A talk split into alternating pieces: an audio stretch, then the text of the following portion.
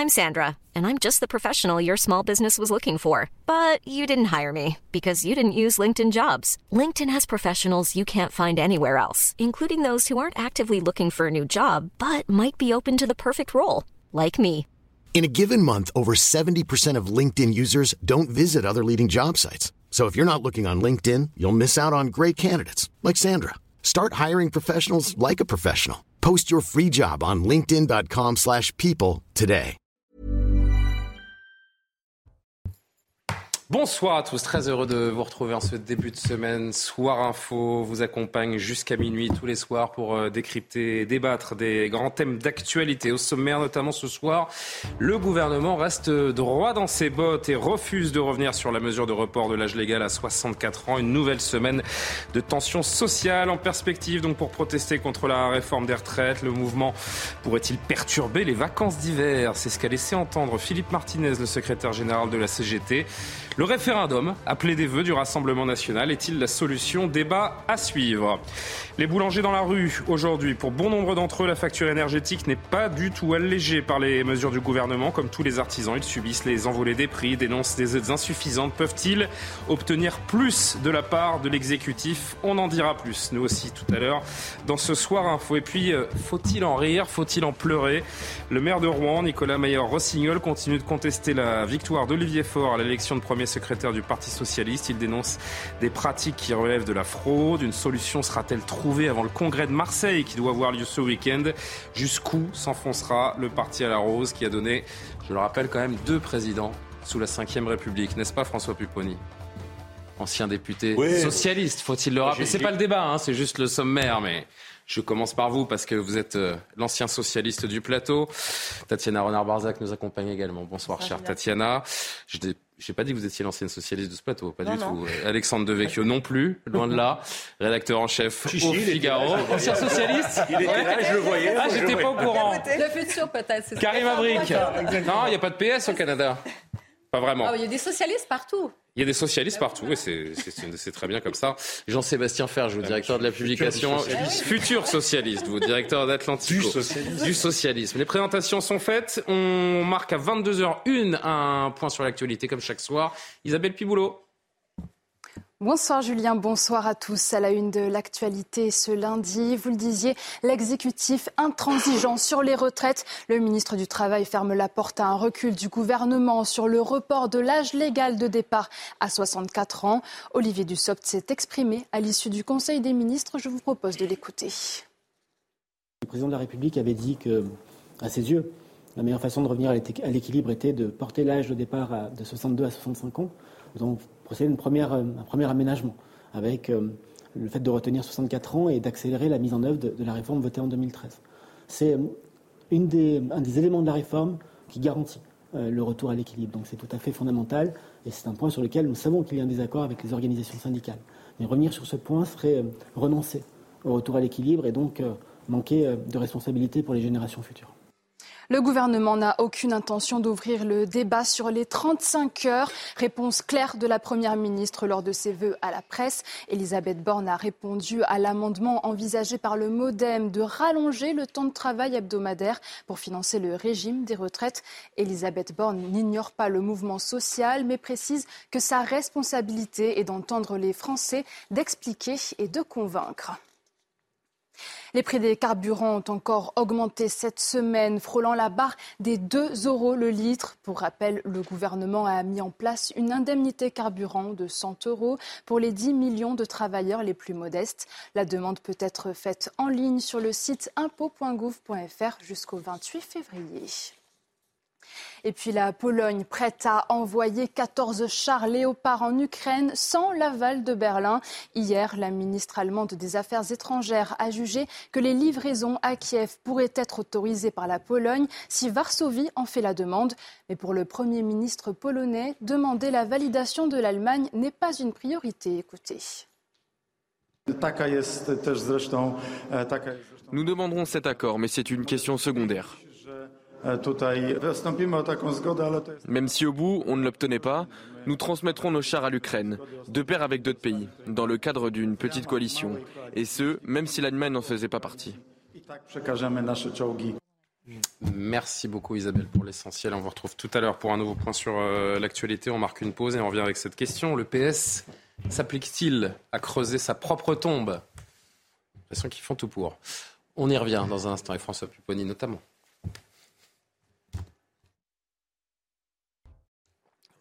De retour sur le plateau de Soir Info avec Tatiana Renard-Barzac, Alexandre Devecchio, François Pupponi, Karim Abric, Jean-Sébastien Ferjou. On va évidemment parler longuement de la problématique des, retraites et cette réforme qui euh, est passée en Conseil des ministres et qui continue d'être très largement contestée. Mais je voudrais qu'on prenne juste quelques minutes, parce que ce qui se passe est quand même euh, très étonnant, Monsieur Pupponi, ancien député socialiste. Le week-end n'a pas permis de régler le désaccord. Quatre jours après le second tour du congrès PS, Nicolas Maillard-Rossignol refuse toujours de reconnaître la victoire du premier secrétaire sortant, Olivier Faure, réélu, en tout cas annoncé réélu à la tête du parti. Le maire de Rouen assure que la commission de récollement censée vérifier les résultats n'a pas été menée jusqu'au bout dimanche pour tenter de sortir de la crise. Les deux adversaires se rencontraient euh, aujourd'hui. Eh bien, Olivier Faure a proposé à Nicolas Maillard-Rossignol on va, on va se taper dans le dos, on va essayer de se trouver une solution. Je vous propose, Monsieur Maillard-Rossignol, la tête de liste aux Européennes 2024. Eh bien, Nicolas Maillard-Rossignol a refusé, a même confirmé sur Twitter on ne m'achète pas avec des postes. J'ai fait des propositions pour euh, porter le renouveau du Parti socialiste et rassembler tous les socialistes qui, j'espère, seront rapidement entendus. François Pupponi, ancien député socialiste, je le répète, à quelle farce assiste-t-on depuis quatre jours au sein d'un parti qui nous a donné deux présidents de la République? À la fin d'un parti qui est mort et avec des, des responsables qui sont nuls. Il y en a qui se régalent à regarder ça. hein. Non, non, mais quand on fait 1,72% à une présidentielle, alors qu'on était au pouvoir euh, 5 ans avant, et qu'on est capable de faire ça, c'est-à-dire qu'on finit avec 22 000 électeurs. Je pense qu'effectivement, Olivier Faure a perdu l'élection, mais comme il est majoritaire au Ah, vous Conseil- pensez qu'il a perdu? Oui, oui, bah, oui, parce que sinon il avait tout intérêt à recompter tout- tous les bulletins. Mais comme il est majoritaire au Conseil national, parce que sa motion est arrivée en tête, et qu'il a une majorité dans les instances du parti, il va être, son élection va être validée par des apparatchiks D'accord. la semaine prochaine, enfin à la fin de la semaine à Marseille. Donc, et les autres, bah, ils n'ont que, que deux choix, soit rester et baisser la tête, je suis pas sûr qu'ils le fassent, soit quitter le parti. Donc Olivier Faure est content, il va sauver sa tête, il va sauver sa place, il va distribuer quelques mandats. Il a commencé avec euh, de Rouen en disant je t'achète avec une Incroyable. voilà ce qui est surréaliste. Enfin, Surréaliste. Si tu tais, tu seras président, tu seras euh, euh, député européen. Voilà, c'est comme ça que le parti fonctionne depuis des années, en achetant des gens en- et ils se Mais, battent. pardon uniquement- François, je vous ai entendu, c'était euh, c'était vendredi, je crois que vous étiez dans Punchline et je vous ai je vous ai écouté et vous avez dit un truc qui m'a semblé absolument hallucinant. Franchement, j'étais euh, dans les bureaux de la rédaction, et j'étais choqué. Vous avez dit je n'ai jamais vu un congrès du PS sans bourrage d'urne. Ah oui, jamais. Qu'est-ce que ça veut dire? Mais c'était notre. Il y avait deux grandes fédérations, la fédération du Nord et Marseille. Et c'était une notoriété publique. Et d'ailleurs, le, parti a envoyé des instances pour contrôler qu'ils bourraient les urnes. Alors, c'est-à-dire qu'on faisait rentrer des militants fictifs, on leur payait en espèces les, les cartes pour qu'ils puissent voter. Et puis, de temps en temps, ben voilà, c'est comme ça que ça se fait. Là, là, ce qui s'est passé, il y a des urnes qui ont disparu. Le gars qui avait l'urne, il s'est enfermé dans un bureau tout On seul. a vu à la Courneuve. la scène, euh, Voilà, et et c'est comme ça que ça se passe. Alors, eux, ils reproduisent ce qu'ils ont toujours connu. Et puis, à la Mais fin. comment rester crédible quand on a des pratiques comme Mais- ça et qu'on se veut être un parti de gouvernement? Mais on ne peut pas l'être crédible. La preuve, c'est qu'on a tout perdu. Mais eux, le problème, c'est que comme ça se passait comme ça avant, mais après, il y avait une grande réunion où tout le monde se mettait d'accord et se partageait les postes. Eux, ils continuent. Mais le problème, ils n'ont pas compris qu'ils font 1,5% au, présidentiel, qu'ils n'existent plus, qu'ils sont sous la coupe de Jean-Luc Mélenchon, et ils continuent. Ils continuent pour une seule raison garder leur poste. Il n'y a que ça qui les intéresse, leur mandat. Les idées, il n'y en a plus. La camaraderie, il n'y en a plus.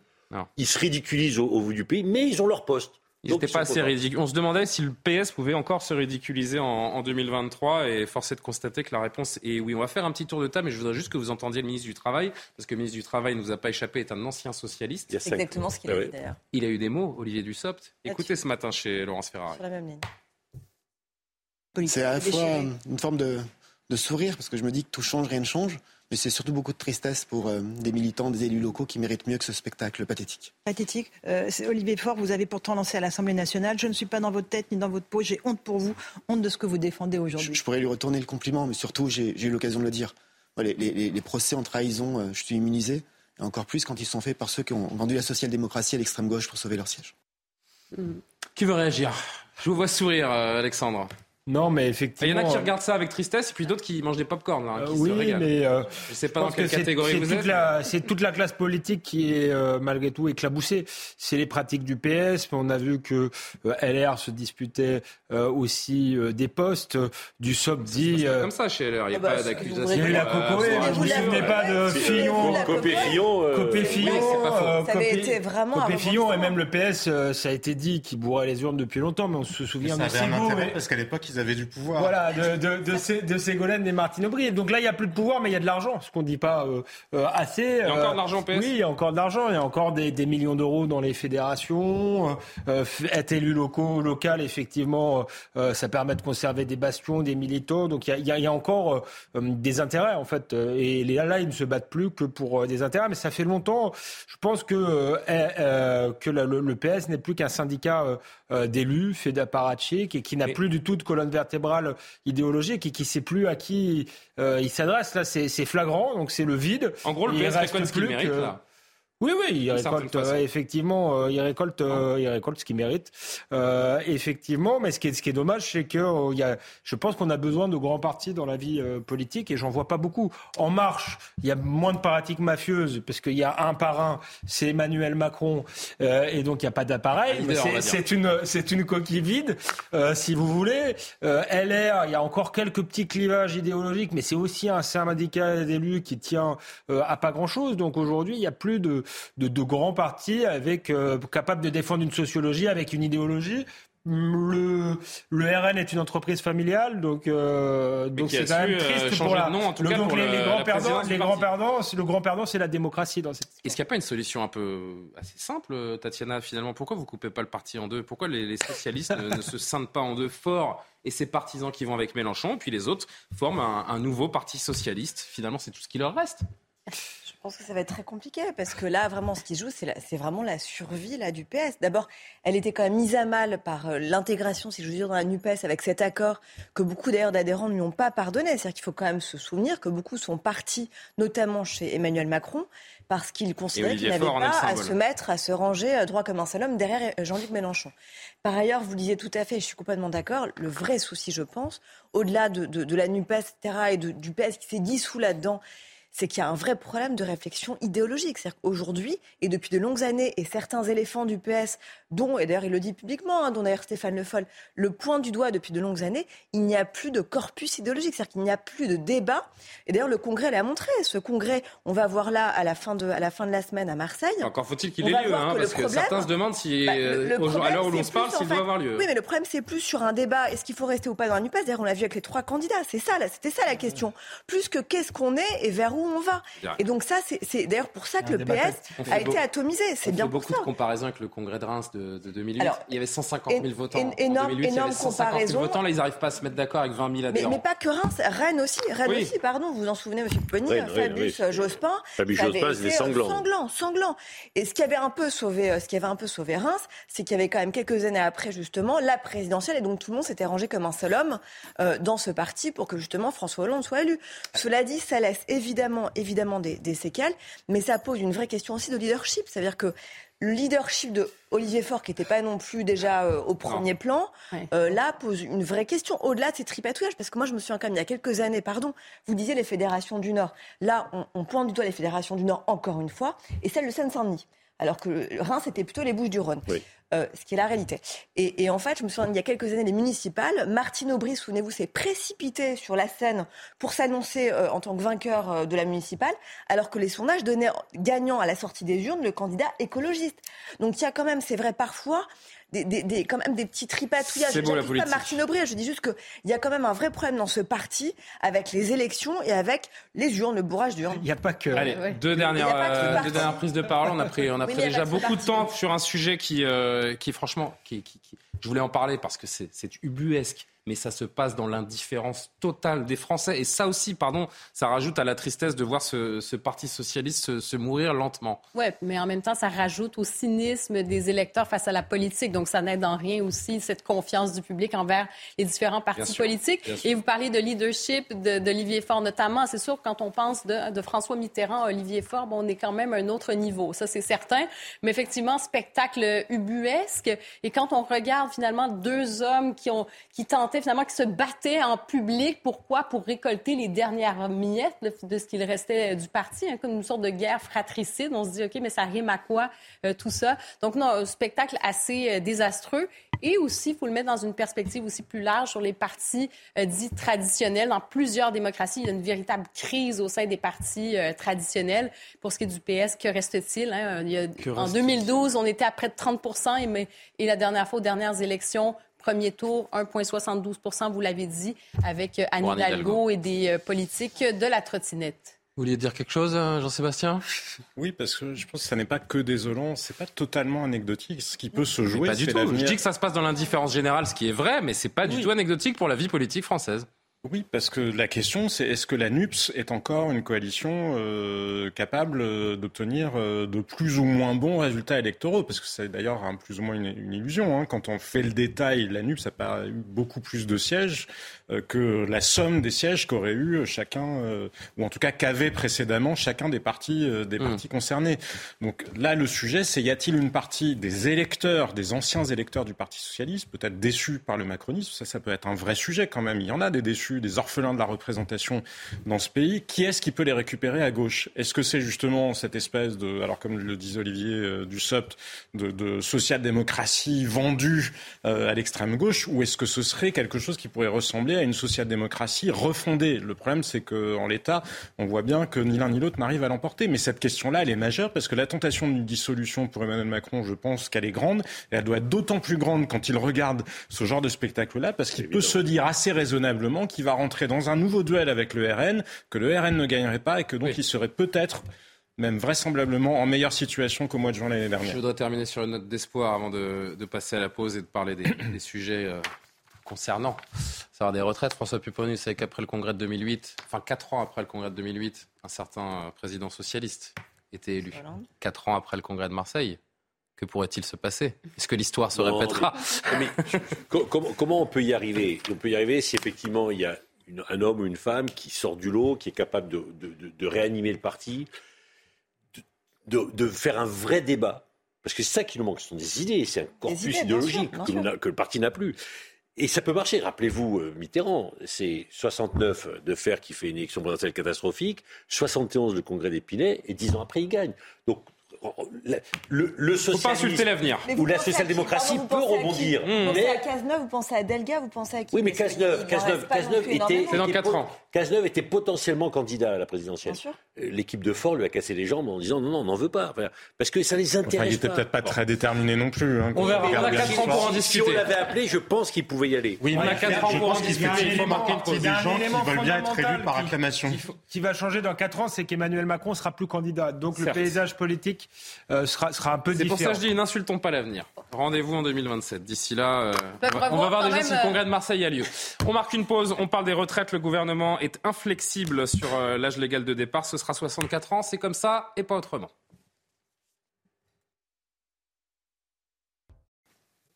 Il est 22h30 précisément. Les débats de Soir Info reviennent juste après le rappel de l'actualité d'Isabelle Piboulot.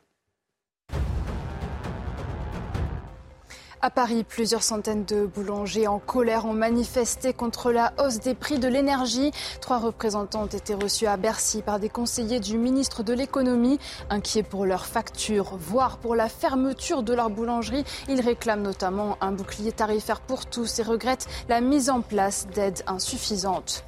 En France, stop à l'usage d'insecticides néonicotinoïdes pour protéger les semences de betteraves. Annonce du ministre de l'Agriculture, Marc Fesneau, après une décision de la Cour de justice européenne. Les agriculteurs bénéficiaient d'une mesure dérogatoire afin d'utiliser ces substances toxiques pour les abeilles. Et puis, explosion au port de Beyrouth après une suspension de 13 mois et des pressions politiques persistantes. L'enquête libanaise a repris. Deux responsables de la sécurité ont été inculpés, mais les causes exactes du drame restent inconnues. Le 4 août 2020, la déflagration avait été déclenchée par un incendie dans un entrepôt de nitrate d'ammonium. Bilan, plus de 200 morts et 6500 blessés.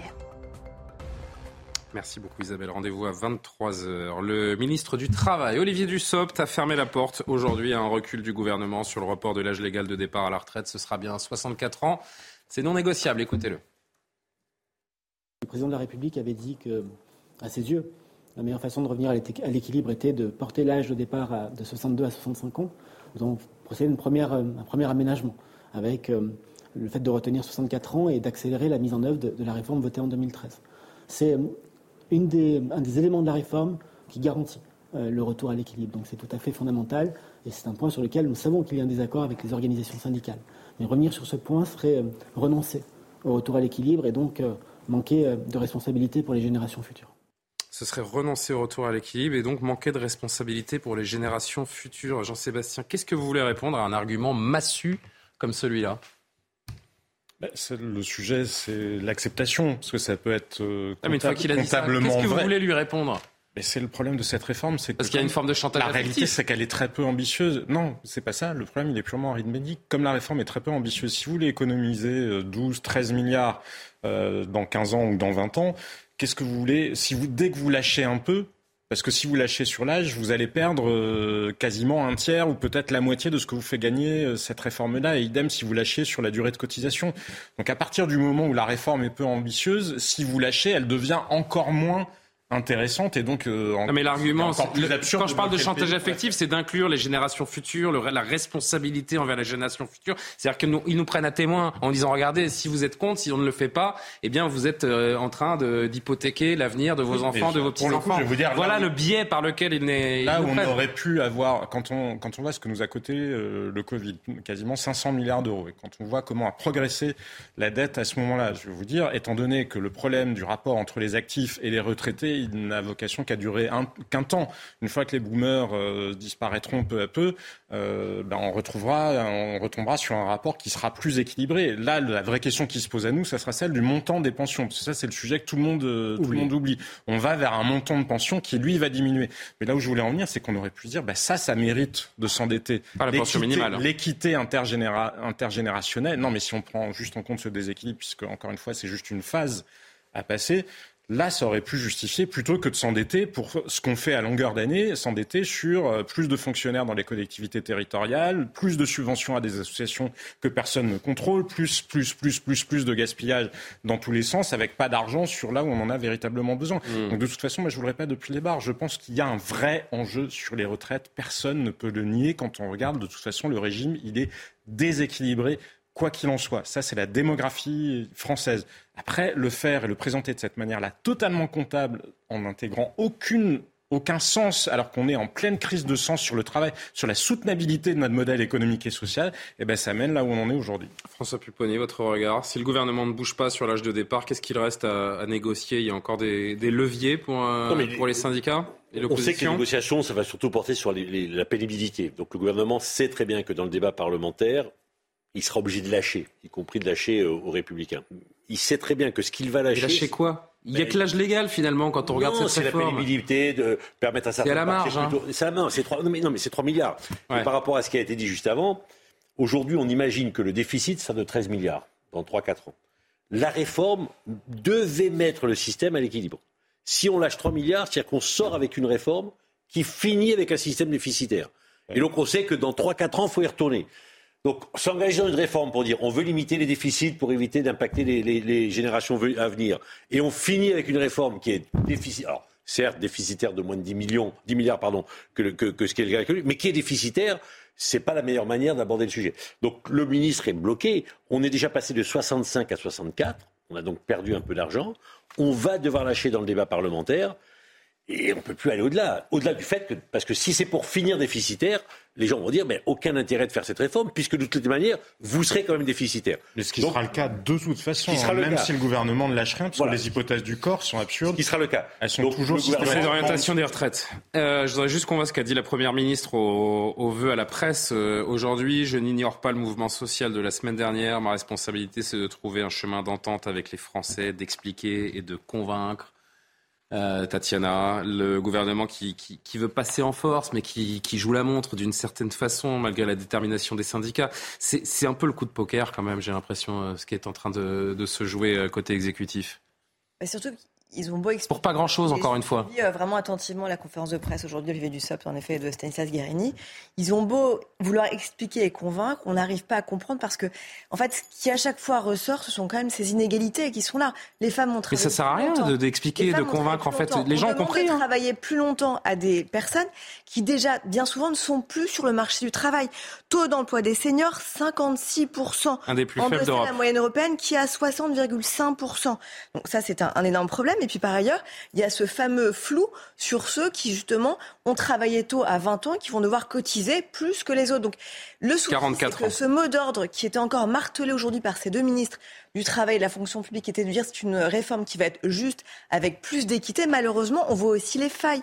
Et donc quand Olivier Dussopt nous dit oui, mais on n'est pas là pour réparer malheureusement des inégalités de fait Inégalité entre les hommes et les femmes et inégalité euh, pour ce qui est justement du problème de ceux qui ont commencé à travailler à 20 ans, on se dit qu'il y a quand même un vrai souci. C'est-à-dire qu'il y a quand même des choses qui, en effet, auraient dû être pensées bien au-delà de ça. Et puis, je suis tout à fait d'accord avec Jean-Sébastien.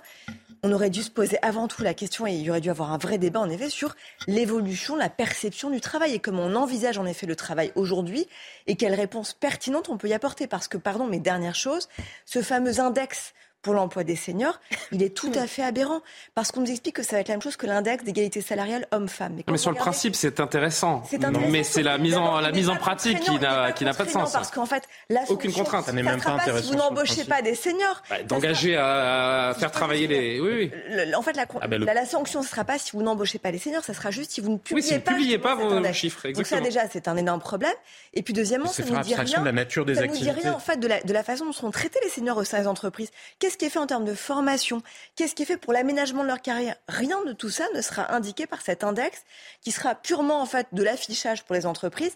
L'index gaieté salariale, c'est ça le cas aujourd'hui malheureusement. C'est-à-dire que ça affiche des très bons chiffres. D'abord, on ne touche pas à la majorité des entreprises. Là, c'est seulement les entreprises depuis 300 salariés c'est peanuts, sincèrement. Donc, ça représente rien dans le paysage entrepreneurial français. Le gadget mmh. qui a été mis là pour euh, faire plaisir euh, à certaines revendications syndicales et, aussi au OLR, avec notamment la question de la pénibilité, ce que disait M. Pupponi. Mais là, il y a quand même une vraie question de fond sur cette réforme. Qu'est-ce que vous faites? Non, mais si vous avez le choix entre un senior et si vous avez le choix entre un senior et un jeune en apprentissage. Bien sûr. Vous choisissez le senior. juste un Donc vous mettez sur le côté un, jeune en apprentissage aussi Certains secteurs. Juste un indice. Alors je voudrais que tout le monde. Non, non, mais juste un mot pour juste un exemple très concret. McKinsey, McKinsey ou un cabinet de conseil. Quand vous êtes dans un cabinet de conseil, c'est parce que vous êtes en début de carrière en général. Est-ce que vous croyez qu'Emmanuel Macron, il va aller travailler avec des conseillers de chez des consultants de chez McKinsey qui auraient 60 ans? Non, parce qu'ils sont ils sont devenus autre chose. Ils ont intégré l'industrie. Donc de toute façon, cet indice n'a aucun sens parce qu'il y a des entreprises qui par nature ont des salariés qui sont selon le jeunes, secteur, qui sont début de carrière et d'autres, voilà, donc c'est idiot. L'informatique ou certains secteurs, c'est plus compliqué. Alors qu'il y a un vrai enjeu sur l'intégration des seniors. Bien sûr. Karim Abric, cette réforme pour les Français qui vivent euh, une inflation qui les prend à la gorge, c'est un petit peu la, la goutte d'eau également. Et c'est ce, ce timing que dénoncent aussi beaucoup. Oui, mais vous savez, moi, sur la question du timing, je l'ai toujours dit, il n'y a jamais de bon moment pour faire une réforme des retraites. Quand ça va bien, il n'y a pas de raison d'en faire une, et quand ça va pas bien, ben on, encore moins. Alors mm-hmm. finalement, non. Je pense qu'Emmanuel Macron est décidé à aller de l'avant. Cela dit, en termes de communication, je pense que c'est un échec d'un point de vue communicationnel et un échec d'un point de vue stratégie politique. Parce que vraiment, sa carte, euh, son, levier de pouvoir qu'il avait, c'était la question du 65 ans. Et tout de suite, il a lâché au départ. Donc, il s'est vraiment enlevé ce rapport de force dès le début. Et maintenant, ben, il peut juste jouer sur effectivement des mesurettes et sur le grand débat de fond. Je suis d'accord qu'il n'a pas il n'a pas eu lieu, ce grand débat de fond sur le travail et tout ça, mais en même temps, quand vous faites une réforme des retraites, c'est pas tant sur la discussion philosophique sur le travail, même si j'aurais bien aimé qu'elle ait eu lieu, euh, cette discussion. Karima, pardon, euh, il est obligé de lâcher parce que sinon les Républicains n'auraient pas adhéré à cette réforme. Il n'y avait pas le choix. Là, c'est pas un problème. De... Oui, mais il l'a lâché, j'ai l'impression. Ne posez pas si vous voulez tenter d'avoir une oui, mais il l'a lâché c'est comme ça. Un peu trop tôt. Mon point, c'est qu'aujourd'hui, il est un peu. Bon, ben, il n'y a pas grand-chose à lâcher. Quant à moi, ce sont les fameuses. Oui, la si question. Je peux permettre, il, est obligé de lâcher, effectivement, pour un accord politique avec les Républicains. Parce que sinon, il n'avait pas de majorité à l'Assemblée nationale. Est-ce que le jeu. Mais la question, c'est est-ce que le jeu envoie la chandelle? Au sein même de son parti de Cette réforme, au sein même de, plus que les Alexandre, de ses alliés. Cette réforme, elle en appellera d'autres. Tout le monde l'a compris, puisque c'est une, c'est une réforme paramétrique. Jean-Sébastien Ferjou l'a dit, la vérité, le vrai scandale, c'est qu'en réalité, on va vers des, des montants de pension très faibles avec des gens qui auront, défi, qui auront mis 26% de leur salaire. On a déjà des salaires plus bas qu'ailleurs parce que. En fait, vous aurez moins de gens qui vont quitter le monde du travail à taux plein. C'est pas que les pensions oui, bien sûr, mais ça revient au même. Oui, ça revient au même, mais je, préfère l'expliquer dans ce sens-là. parce qu'il y a en plus une double double peine, c'est qu'il y a aussi la durée de cotisation. Donc de toute manière, c'est un peu un mythe. C'est parce qu'on est, j'en profite qu'on est une nord-américaine euh, euh, sur le, le, plateau. On a l'impression que tout le monde part en, en, j'allais dire en vacances, à la retraite à 60 ans en France. C'est pas vrai, puisqu'en réalité, la plupart des gens commencent pas à travailler euh, à, à, 20 ans. Euh, et donc, quand on, on, part en moyenne, on commence à travailler en moyenne à 22 ans, donc qu'à 42 ans de, euh, de cotisation. Donc on est ah déjà, on est déjà à 64 ah, ans largement. Et ceux qui font des études vous dire sont, à quel âge sont beaucoup plus loin. Donc ne faisons pas croire, ne faisons pas croire que les Français partent à 60 ans ou même à 62 ans. C'est pas vrai.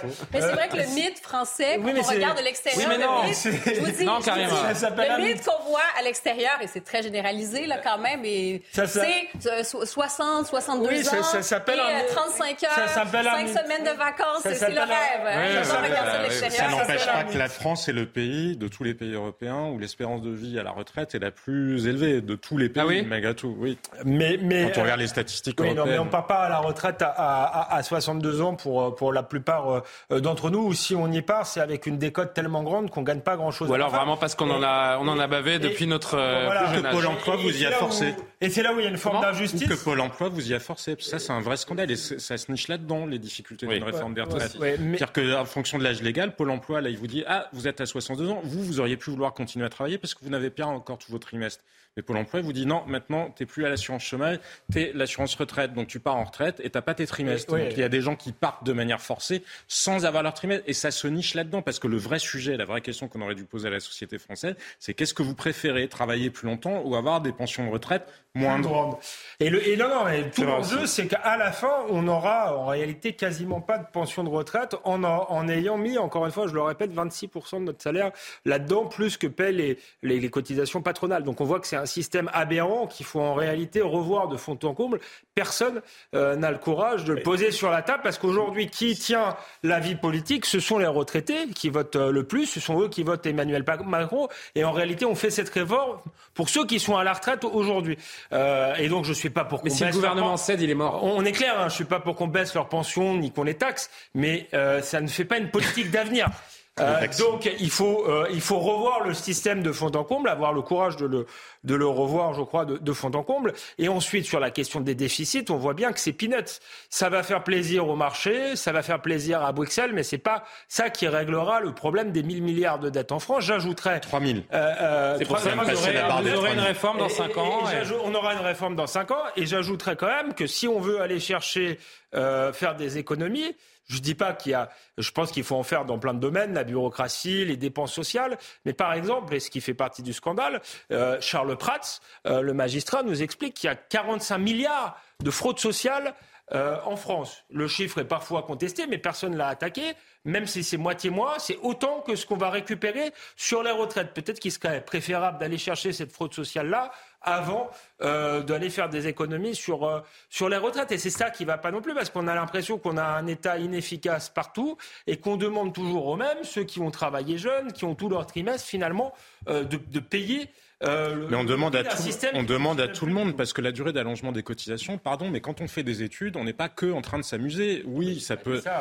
non, mais ce que je veux dire, on oublie toujours. Au RSA, au chômage, etc. je ne dis pas l'inverse, mais on oublie aussi parfois que quand on fait des études, c'est aussi euh, quelque part de l'utilité sociale et c'est aussi une forme de, travail. Et faire comme si ça n'existait pas quand vous faites des études de médecine. Regardez votre salaire brut et votre salaire net, c'est pas la même chose. 26% de nos revenus pour la retraite.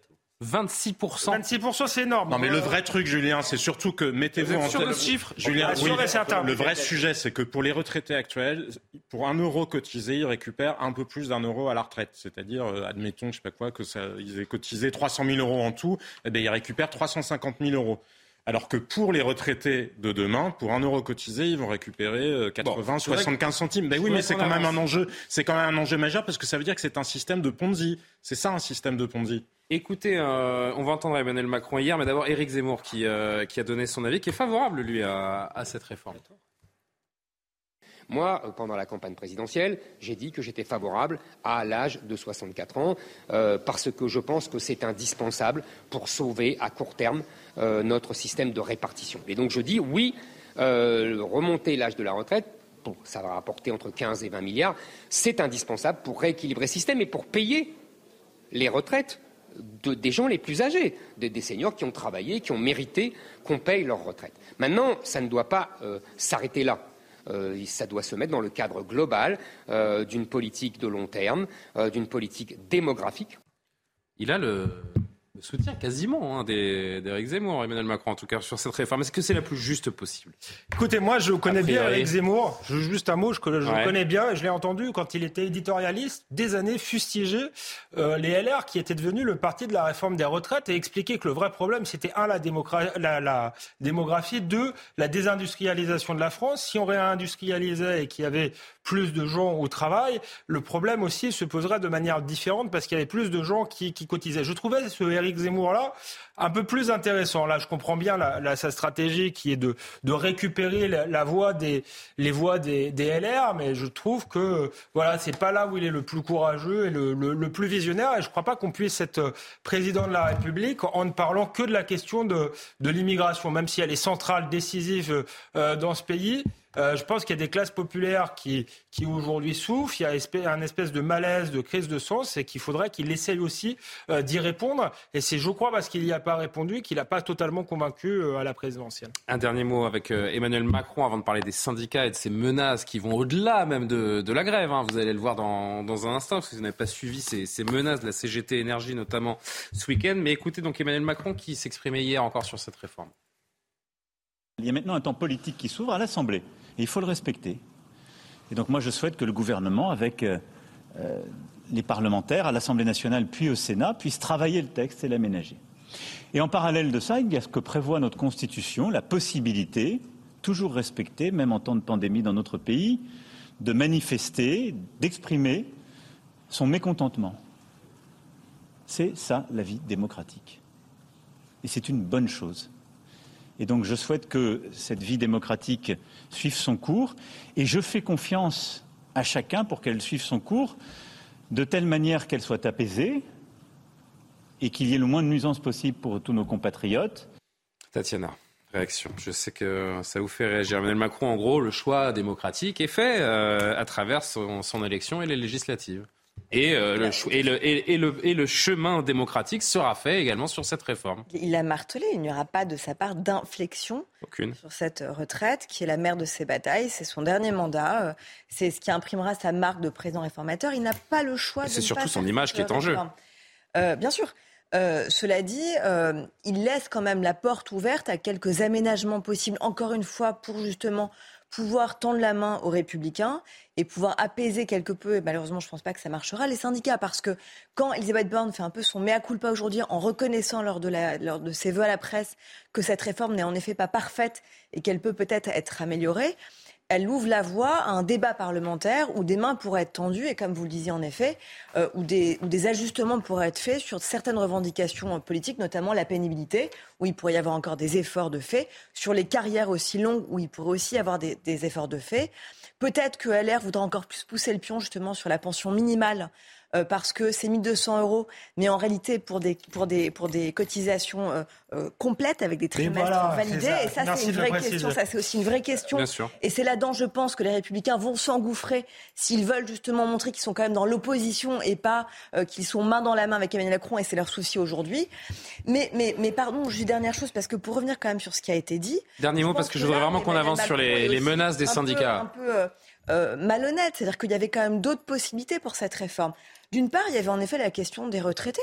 Il y a certains retraités qui aujourd'hui euh, gagnent, enfin, ont un, niveau de vie qui est très élevé. Non, t'as pas dit ça, mais qui ont un niveau de vie très élevé, qui ont un patrimoine conséquent. Les retraités français, plus le patrimoine vivent même mieux que les actifs. Peut-être que la question aussi aurait pu se poser de mettre à contribution certains retraités. Vous savez très bien retraités. mais ce n'est pas un tabou, non seulement pour Emmanuel mais évidemment que c'est un tabou, mais aussi pour les syndicats.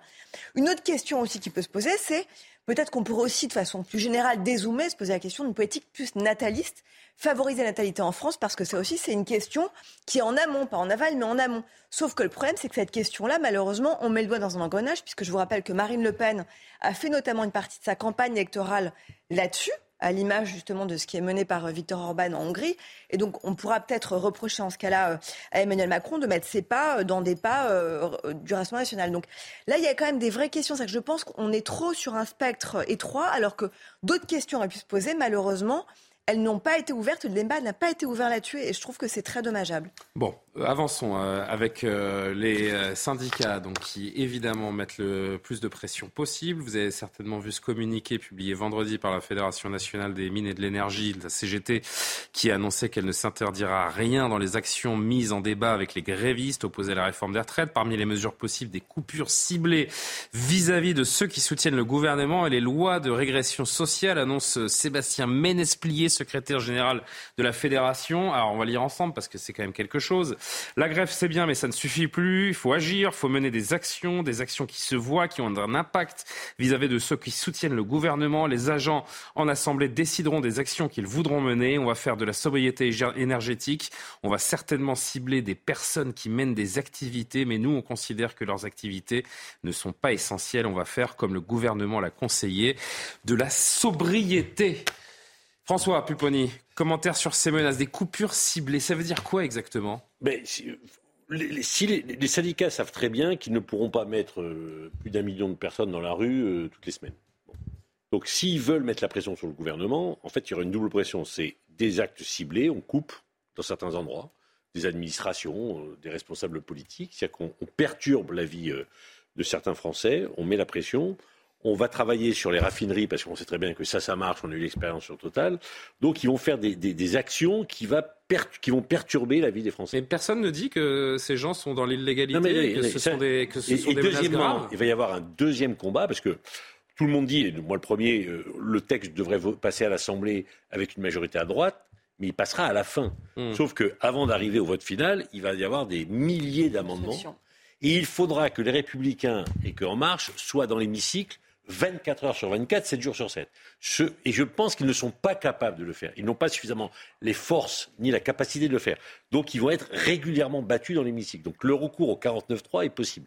Donc entre la pression dans l'hémicycle, entre la pression dans la rue, ce qu'espèrent les syndicats et, euh, et, la gauche, c'est qu'à un moment, le, président de la République, le gouvernement disent stop, on ne peut pas. Parce qu'une une grève, elle se gagne dans la durée ou elle se perd dans la durée. Soit on est capable de maintenir un rythme fort et on gagne, soit on n'est pas capable et le mouvement s'essouffle et à la fin, le texte sera adopté. Donc la stratégie des syndicats, elle est, simple, limpide, connue. Euh. La grève, c'est bien, mais ça ne suffit plus. Mais on sait très bien, la grève et les manifestations, c'est bien, mais ça ne suffit plus. Donc il faut, il faut trouver des, un grand autres moyens d'action. À, la fois, on se souvient quand même tous qu'en 95, c'est justement euh, les transports et les raffineries qui ont fait reculer voilà. euh, Surtout 2 millions de personnes dans les rues qui ont fait reculer le gouvernement également. mais si vous rajoutez les jeunes qui descendent dans la rue aussi. Et c'est ce qui risque de se passer. Je pense enfin, les jeunes qui, oui, libres penseurs. Hein, oui, évidemment, évidemment. Les, lycéens, les lycées bloqués, les universités. il n'y a aucun gouvernement qui a ce qui fait, le ce qui fait vraiment. en même temps, s'il vous plaît. Oui, Tatiana. Deux secondes, c'est intéressant ce que vous disiez parce que, petite anecdote, mais qui n'en est pas une, en effet, sur l'obstruction parlementaire, les macronistes nous montraient par le passé, comme ils n'ont pas forcément l'expérience politique qu'ont les socialistes ou, les républicains. Ils ne sont pas habitués à faire des stratégies euh, pour justement être en place quand il le faut. Et donc on se souvient qu'à certains moments cruciaux, justement, ils n'étaient pas là. Bah Alors que la droite sait se cacher derrière un rideau et apparaître au moment clé. Voilà. Donc, Mais faut-il tout accepter? C'est ça la question de la part des, syndicats et de ces moyens de pression. Écoutez ce qu'en dit le ministre du Travail ce matin chez Laurence Ferrari. Il a dit sa détermination et euh, sa détermination est, à l'identique de celle du gouvernement.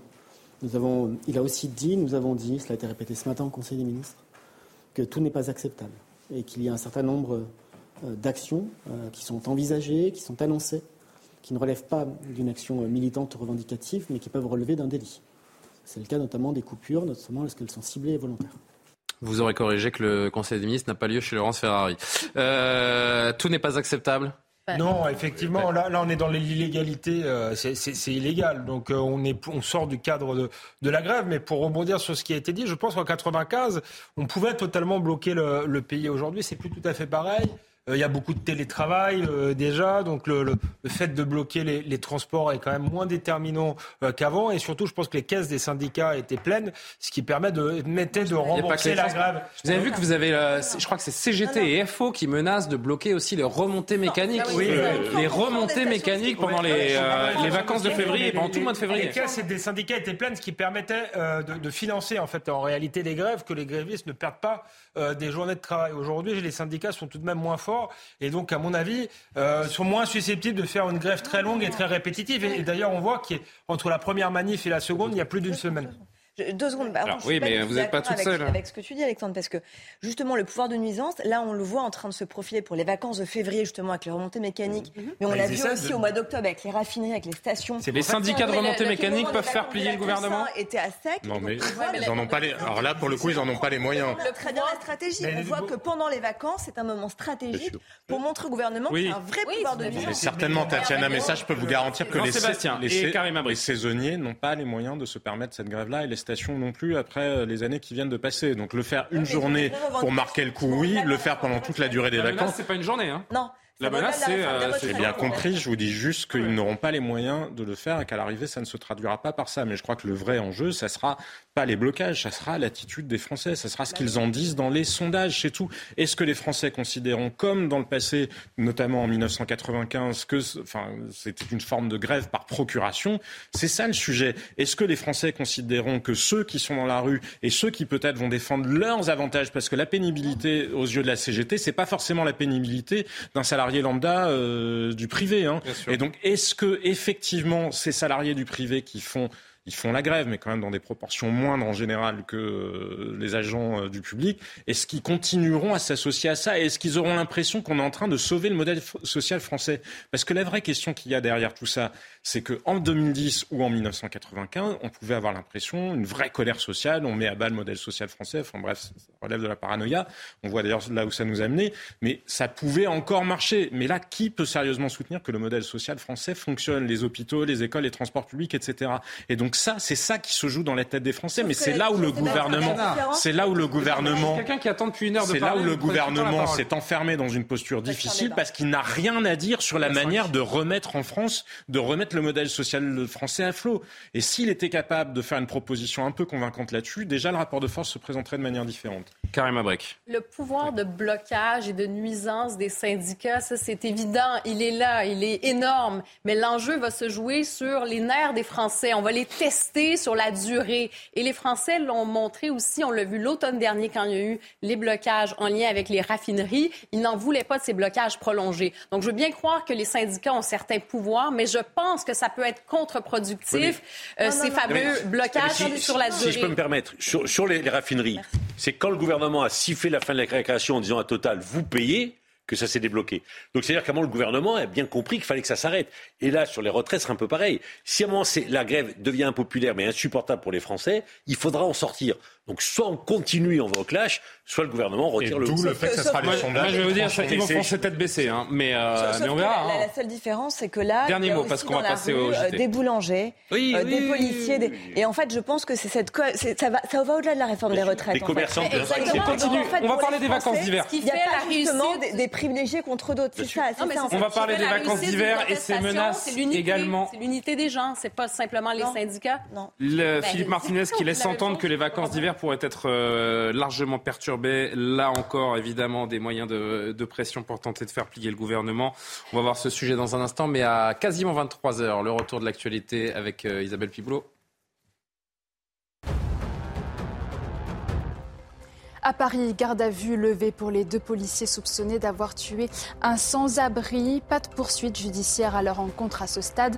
Hier soir, près de la place de la République, un homme de 49 ans a menacé les deux gardiens de la paix avec une arme a priori factice. Touché par quatre tirs, la victime est décédée sur place malgré l'intervention des secours. Les prix des carburants ont encore augmenté la semaine dernière, frôlant la barre des 2 euros le litre. Pour rappel, le gouvernement a mis en place une indemnité carburant de 100 euros pour les 10 millions de travailleurs les plus modestes. La demande peut être faite en ligne sur le site impôt.gouv.fr jusqu'au 28 février. La Pologne prête à envoyer 14 chars léopards en Ukraine sans l'aval de Berlin. Hier, la ministre allemande des Affaires étrangères a jugé que les livraisons à Kiev pourraient être autorisées par la Pologne si Varsovie en fait la demande. Mais pour le Premier ministre polonais, avec ou sans la validation de l'Allemagne, les chars seront donnés dans le cadre d'une coalition. Le patron de l'armée algérienne reçu à l'Élysée, Saïd Chengria, s'est entretenu avec Emmanuel Macron dans le cadre du renforcement de la coopération entre les armées des deux pays. Le séjour du général Chengria survient avant une visite d'État à Paris du président algérien en mai prochain. Et puis une petite info des dernières minutes, le PSG n'a pas tremblé face à l'US Pays de Cassel. Les Parisiens se sont imposés 7-0 ce soir. On y revient dans le Flash Info de 23h30. Impatient de vous retrouver dans une demi-heure parce que j'espère que cette fois-ci on aura les images euh, et l'information primordiale. C'est pas que Paris. Quel est le score, euh, cher Thomas, dans l'oreille, pardon? 7-0. L'information principale et on salue euh, cette valeureuse équipe de régional qui qui est quand même allée jusqu'à ce stade de la compétition face au PSG. L'information principale, c'est que Paris au prochain tour Olympique de Marseille. Et oui, François Pupponi. vous allez avoir. que en un mois, vous allez avoir un, classico en championnat, un classico en Coupe de France, et entre les deux, aller-retour Bayern Munich, Paris Saint-Germain, PSG Bayern Munich. Ce sont les diffuseurs le, mois de frottent les, mains. Le mois de tous les dangers pour le PSG. Comme vous dites. Parce que les syndicats bloqueront les stades. Exactement. Bien, nous retombons sur nos pieds grâce à vous, Jean-Sébastien. Le mouvement contre la réforme des retraites va-t-il perturber les vacances d'hiver? C'est ce qu'a laissé entendre Philippe Martinez, donc le secrétaire général de la CGT. Regardez ce sujet de Sophia Dolé, on en discute encore quelques instants. Les transports en commun ou encore les raffineries pourraient-ils être concernés par des mouvements de grève lors des vacances scolaires? Philippe Martinez n'exclut aucune hypothèse, notamment l'organisation de journées d'action pendant cette période. À partir du moment où le gouvernement s'entête sur ce qui fait conflit, il y a possibilité de journées d'action pendant les vacances scolaires, qui je crois s'étalent sur plusieurs zones et sur au moins un mois et demi. Toutes zones confondues, les vacances d'hiver s'étendent du 4 février au 6 mars. À la sortie de la gare Montparnasse, la majorité des voyageurs se dit lassés des grèves et aimerait que les usagers ne soient pas les premiers à être impactés. Ce serait bien de peut-être un peu modérer, euh, faire des grèves autrement peut-être. Par exemple, ne pas faire payer les usagers et faire continuer à faire fonctionner les trains, ça pénaliserait juste l'État. C'est pénible et, euh, à force, euh, cette redondance, ça devient vraiment très agaçant. Et, et voilà, on a l'impression d'être pris en otage qu'on soit victime de, ces mouvements à chaque fois, c'est lassant et c'est fatigant en fait. Mais encore une fois, au fond, je comprends. D'ici au début des vacances d'hiver, des journées d'action sont déjà prévues comme un appel à la grève de la CGT pour 48 heures dans les raffineries le 26 janvier. La prochaine journée de manifestation intersyndicale est prévue le 31 janvier prochain. En fait, les syndicats sont comme le gouvernement, Alexandre Devecchio, déterminés oui, et puis je pense que le gouvernement et les syndicats jouent leur peau. On est dans mmh. cette configuration-là où c'est un espèce de baroud d'honneur pour les syndicats. Le gouvernement joue un petit peu plus sa peau que les syndicats. Oui, hein, mais les syndicats sont extrêmement faibles, ont perdu toute leur dernière euh, bataille euh, et, le, le, le, et c'est existentiel, je pense aussi pour eux euh, d'en gagner une. Euh, et le, effectivement, vous l'avez dit, le gouvernement c'est pareil parce qu'ils ont une majorité finalement toute, toute relative. C'est la première grande. Donc le macronisme joue tout simplement sa survie en sa fait. C'est la première réforme du quinquennat, peut-être la, la, seule. Enfin, c'est tout ce qu'on a. Moi, c'est tout ce que j'ai retenu de la campagne présidentielle d'Emmanuel Macron, c'est qu'il allait avoir une réforme des retraites. Euh, donc, le temps va être bien long s'il n'arrive pas à passer cette euh, cette réforme-là. On irait euh, très probablement vers une dissolution. Donc, ça va être. Euh, je pense que les, les usagers vont souffrir. Euh, en non, mais ce que je me dis, c'est que vous allez avoir un hiver social quasiment. Enfin, j'exagère un peu, mais quasiment sans précédent. Avant le COVID, pour une réformette. Ouais, pour une réformette. Mais avant le Covid, ça n'était Mais pardon, ce n'est pas une réforme systémique. Je suis d'accord. On peut. Enfin, c'est pas la grande réforme que d'ailleurs Emmanuel Macron avait promis. C'est pour ça, et je repose la question d'il y a un quart d'heure. Le jour en vaut-il la chandelle? Mais, le vrai, mais le vrai problème, c'est qu'il n'a pas de majorité. Et peut-être que le calcul, c'est de dire j'y vais, j'ai été élu pour ça, et si ça se passe mal, je dissous. Et le calcul qui et si ça se passe bien aussi ça se fait aussi. Perdu pour perdu, tête non, baissée. Non, pas perdu. Je demande aux Français d'arbitrer. Je demande aux Français. Parce que quand, il y a une dissolution, c'est demander au peuple de trancher. Est-ce que vous voulez me donner enfin une majorité qui me permet de mettre en œuvre mes réformes ou pas? Et on Les Français décident. S'ils disent non, bah, il, aura, il, fera une cohabitation. C'est qu'il y a une autre façon de trancher. et c'est notamment le Jordan Bardella, le Rassemblement national, qui porte cette idée. C'est le référendum. Oui, non mais on va en parler dans deux minutes. Mais, je, je pense que le calcul que fait le président aussi, c'est de dire dans le contexte d'aujourd'hui, avec moins de participation qu'une législative normale, la Nupes qui a quand même perdu un peu de alors la droite qui sera obligée de se positionner. Il dit je dois pouvoir récupérer plus de députés à la sortie et donc avoir une meilleure majorité. Et de toutes les manières, je demande au peuple de trancher. Ça peut être le référendum, ça peut être la dissolution. Oui, moi ça je crois effectivement que c'est le que c'est le scénario. Emmanuel Macron fait ce calcul-là. La NUPS est en situation vraiment difficile Et en plus, c'est pas comme si son discours sur les retraites euh, convainquait. Regardez la journée. Alors, ça n'était pas à l'initiative de l'ANUS, mais enfin, quand même de ses satellites. Hein, la journée de samedi, elle n'a pas mobilisé. Parce qu'il faut bien comprendre une chose. C'est pas parce que les Français sont contre cette réforme-là que pour autant ils valident une vision anticapitaliste, insurrectionnelle de la société. Ce sont deux choses différentes. Et on en revient à la grande. Euh, ambiguïté du macronisme, du macronisme pardon, mais ce qui fait sa grande force aussi, c'est moi ou quelle autre majorité alternative Mais il n'y en a pas d'autre majorité alternative. Alors on peut avoir peur que le RN gagne des législatives. Moi, je ne crois pas qu'on soit dans, qu'on soit dans cette configuration-là. Donc si vous avez la NUPS qui perd, le RN qui peut progresser, mais pas au point d'être majoritaire, et les autres qui sont inexistants, eh ben, au pire, Emmanuel Macron, mais au pire, Emmanuel Macron se retrouve dans une situation comparable à celle d'aujourd'hui où il retrouve une majorité ou pas loin dans le cadre d'une coalition. Euh, techniquement, je suis d'accord avec Jean-Sébastien Ferjou, mais il faut toujours se méfier des calculs électoraux ah parce que la première, la dissolution de Jacques Chirac en 95, Enfin, 96. Non, mais c'est surtout que derrière, la les fractures sont toujours là et que ça peut être de la violence. C'est ça le vrai sujet. Il avait fait ce calcul-là. Euh, il a eu euh, Lionel Jospin, Premier ministre, c'est une cohabitation de, de, de 5 ans. Donc c'est il y avait l'alternance. il y avait l'alternance, il y avait des partis. Oui, mais il a été réélu. Karim Exactement.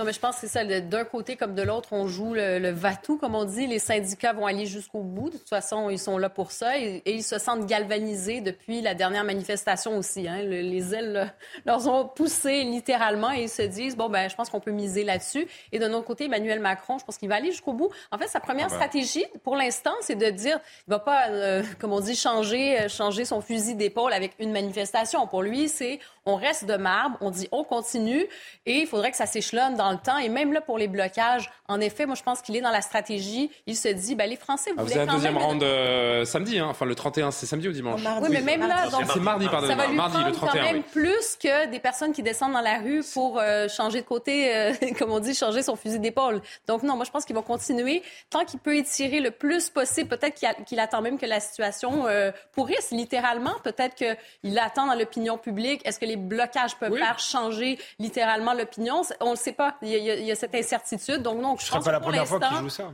Oui, mais je pense que pour l'instant, il va aller jusqu'au. Jaune comme ça, ouais, exactement. Il est. Euh, et, et, la dernière euh, grève des retraites, il avait joué aussi ça. Ça avait été interrompu par le, la, la, pandémie, mais sinon, il remportait la bataille euh, effectivement les, les comme jaunes, ça. Il avait quand même dû faire un pas en arrière, avec notamment. Euh... Ça coûtait cher. Hein. Ouais, 19 avec, milliards. Non, non, je parlais pas des gilets jaunes. Je parlais des. Pardon, excusez-moi. Oui, les gilets jaunes. Non, la, la, la grève des retraites.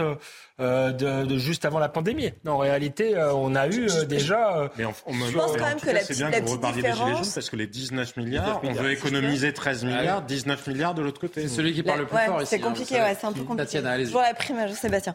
Euh, je, je pense que la différence, c'est qu'en 95, il y avait quand même la question des régimes spéciaux, et donc il y avait vraiment en effet cette division des Français entre les privilégiés et ceux qui ont moins de privilèges. C'était RATP, SNCF. Là, il y a quand même une question qui est beaucoup plus générale. Je reviens là-dessus, pardon, mais qui vraiment transcende la question de la réforme des retraites. C'est-à-dire que, au-delà du fait que ça concerne tout le monde et que tout le monde va être mis à la même, logé à la même enseigne. On voit par ailleurs qu'il y a des sous-catégories qui vont être défavorisées par rapport à d'autres, donc ça rajoute une couche. Mais surtout, il y a la question bah, rajoutée à ça, se rajouter à ça la crise énergétique avec l'explosion des, des oui, les femmes surtout, les femmes surtout, d'ailleurs même Franck l'inflation. Il y a quand même une multicrise qui se rajoute à ça, les enseignants, les soignants. Il y a quand même des conditions de travail, des, revendications salariales qui s'ajoutent à la réforme des retraites qui font que c'est quand même très protéiforme. je pense que le pays, effectivement, je vais dans votre sens, je pense que le pays n'est pas en capacité de supporter un conflit social dur.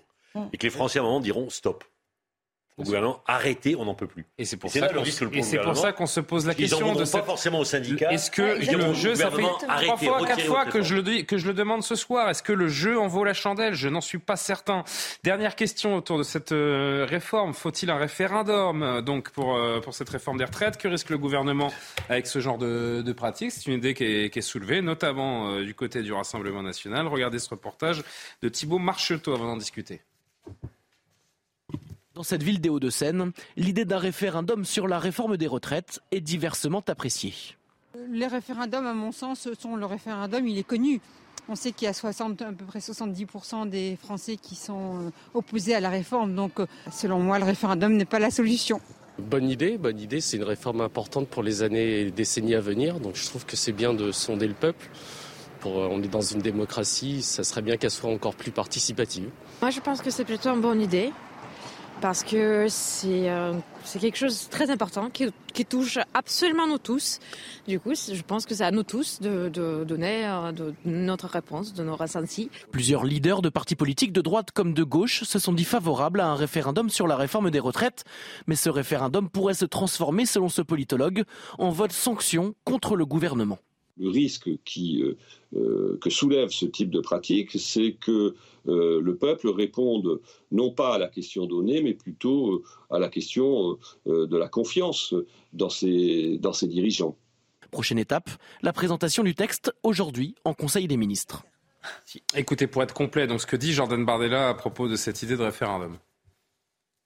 Je pense que nous pourrions aller dans les prochains jours euh, vers des temps difficiles et incertains, avec des mobilisations populaires dans la rue, des risques de blocage, c'est ce sur quoi se sont engagés un certain nombre euh, de, personnalités de la CGT, et puis il y a cette majorité de refus qui se constitue dans le pays, autour de ces 68% de Français, d'après le sondage IFOP, qui sont opposés à la réforme des retraites.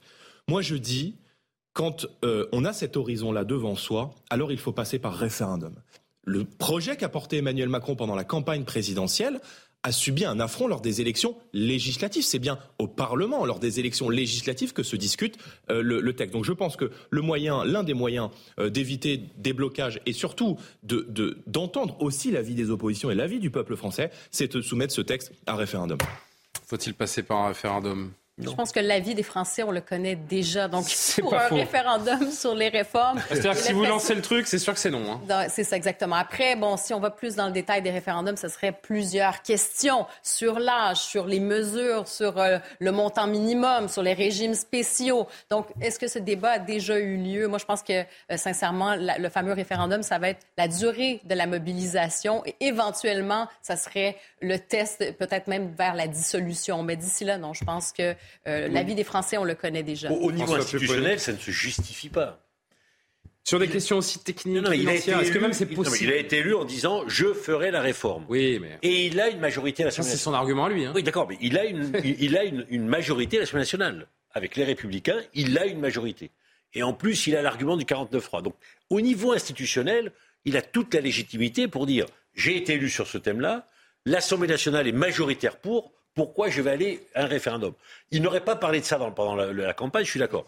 Donc là, après, je ne dis pas que politiquement ce serait pas intéressant, mais on sait très bien que pour le coup, un référendum. Je suis pas certain que les Français aient voté pour lui sur cette proposition. Oui, mais, oui, mais, mais, d'accord, mais, mais, bon, mais le, référendum. pris dans le sens, ils n'étaient pas obligés de voter pour lui non plus. Non, mais là, pour le coup, le référendum, c'est suicidaire. On sait très bien le résultat. Donc, euh, C'est suicidaire, mais moi, je vois pas pourquoi on, considère que sur le plan institutionnel, le référendum n'a pas de légitimité, puisque dans la Constitution, non, il, est mis, chance ait lieu. il est mis sur le même plan que le, la démocratie. six mois de la présidentielle. Non, mais je, suis d'accord en réalité, effectivement, c'est euh, suicidaire et il ne le fera jamais. Il fera peut-être une dissolution, mais il fera pas un référendum. Il y a plus de chances de dissoudre que de le voir Évidemment, parce qu'un référendum, référendum engage sa responsabilité. Et en même temps, dissolution, c'est une forme de référendum, parce que derrière, si vous engagez ça engage moins ça engage moins sa responsabilité. En tant que personne. Si, en tant que personne, s'il fait un référendum, c'est lui qui sera battu directement. S'il fait ça deviendra un référendum contre voilà, un plébiscite. les référendums en France fonctionnent comme un plébiscite présidentiel. Exactement. Une dissolution, elle a tout à gagner. Un référendum, il, a tout à perdre. Sur, la, euh, pardon, sur, juste euh, un mot euh, sur la dissolution. Si vraiment il, il allait dans cette tactique-là, il y a quand même un parti qui se sera piégé euh, tout seul de manière monumentale. Ce sont les, les, les LR, parce que s'il y a une dissolution demain, comment expliquer qu'ils ont une politique différente quand, quand ils auront été les supplétifs euh, complets d'Emmanuel Macron dès le début? Je les invite quand même à réfléchir à ça. Ne C'est un peu tard pour y penser. Justement, ce qui est brandi un peu comme menace, si je veux dire, implicite vis-à-vis justement des Républicains parce qu'ils savent que c'est un vrai. En fait, ils sont tenus, LR. Hein. Parce qu'ils savent qu'ils ont sauvé les pauvres vraiment là lors d'un législatif. S'ils repassaient dans les électeurs, je pense que certains ne leur pardonneraient pas de justement s'allier avec Emmanuel Macron pour cette réforme des retraites. Par ailleurs, je rappelle quand même que le référendum était au cœur, encore une fois, là, du projet de Marine Le Pen présidentielle. Et donc là aussi, c'est un marqueur et mm-hmm. donc un souci pour Emmanuel Macron. Et il sait combien cet objet, en effet, d'abord peut se retourner contre son propre auteur, parce que vous avez raison, Jean-Sébastien, En général, ça se transforme comme un plébiscite, oui ou non. Et par ailleurs, Marine Le Pen sait très bien comment le manier parce qu'elle sait qu'aujourd'hui, dans la rue, les artisans, les commerçants, ceux qui sont plaisés par cette réforme des retraites, les ouvriers, les salariés qui ont commencé à travailler très tôt, qui sont plutôt précaires, et les catégories moyennes, c'est la base électorale. Et elle joue beaucoup plus finement que la France insoumise parce qu'elle, elle ne propose pas que nous passions un modèle vénézuélien. non, mais de toute façon, vous êtes à un point de bascule. Il faut que le gouvernement euh, assume désormais l'impopularité de sa, de sa réforme. C'est tout ce qu'il peut faire. Il est engagé et, euh, et n'a plus d'autre choix euh, désormais. Rendez-vous le 31 donc pour la nouvelle journée euh, d'action. D'ici là, on nous promet des, actions et des mobilisations et, ce dossier des, des réformes de, de, la réforme des retraites, évidemment, il nous tient en haleine. Manifestation d'artisans et de boulangers sur la crise énergétique également euh, qui avait lieu autour de la place de la Nation dans l'Est parisien aujourd'hui, malgré les aides de l'État pour faire face à la hausse des prix de l'énergie. Certains dirigeants d'entreprises ne s'en sortent pas. Je ne sais pas si on a quelques, images de ce rassemblement euh, aujourd'hui à l'initiative du collectif pour la survie de la boulangerie et de l'artisanat. Les boulangers qui voulaient faire entendre leur mécontentement parmi les revendications, le déblocage de nouvelles aides par le gouvernement. La journée, le déroulé avec Yael Benamou.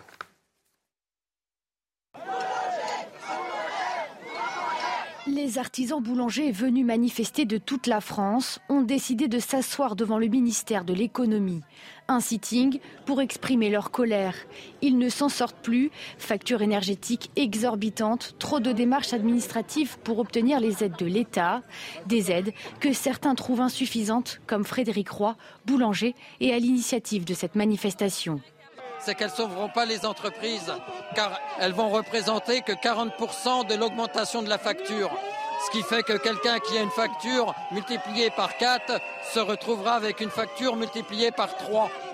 Les artisans boulangers aimeraient bénéficier du bouclier tarifaire sans critère de nombre de salariés ou de chiffre d'affaires. C'est le cas de William de Mars, boulanger à Vienne.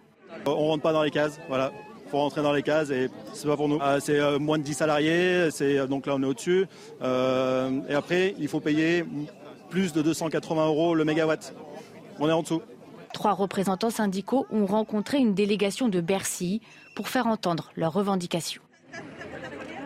Jean-Sébastien, la plupart de ces, de ces, artisans qui ne peuvent pas profiter du, du fameux bouclier tarifaire, est-ce qu'il faut aller encore plus loin? Il y avait une réunion à Bercy entre des représentants et, euh, les, membres de, de Bercy aujourd'hui. Rien ne bouge pour le moment.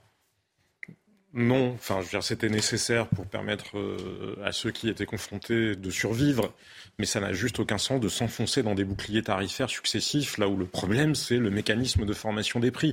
Le mécanisme de formation des prix est absurde depuis qu'on a créé ce marché européen de l'électricité, ce qui ne veut pas dire qu'il faille sortir du marché européen de l'électricité, mais enfin, on peut quand même réformer euh, les règles de formation, euh, de formation des prix. Et voilà, aussi longtemps que nous ne le ferons pas, on sera. Et comment, comment le gouvernement peut ne pas répondre à ces gens-là qui sont au-delà d'être euh, des artisans Mais Vous avez l'impression sont... que ça a été évoqué hier entre Olaf Scholz et Emmanuel Macron? J'étais pas au milieu, mais euh, a priori, c'était bah, pas, le communiqué de presse. C'était en effet pas le sujet de prédilection. Moi, je me demande comment le gouvernement fait pour ne pas répondre à ces, à ces boulangers qui sont un petit peu l'âme de notre pays et l'âme de certains, de certains villages qui ne vivent qu'autour de ces artisans, euh, François Pupin. Et effectivement, la réponse du gouvernement est quand même très complexe. Il y a des contrats, il faut renégocier tous les contrats, il faut retomber à un prix de l'énergie qui soit un prix acceptable, et le gouvernement n'a pas aujourd'hui la capacité juridique de le faire.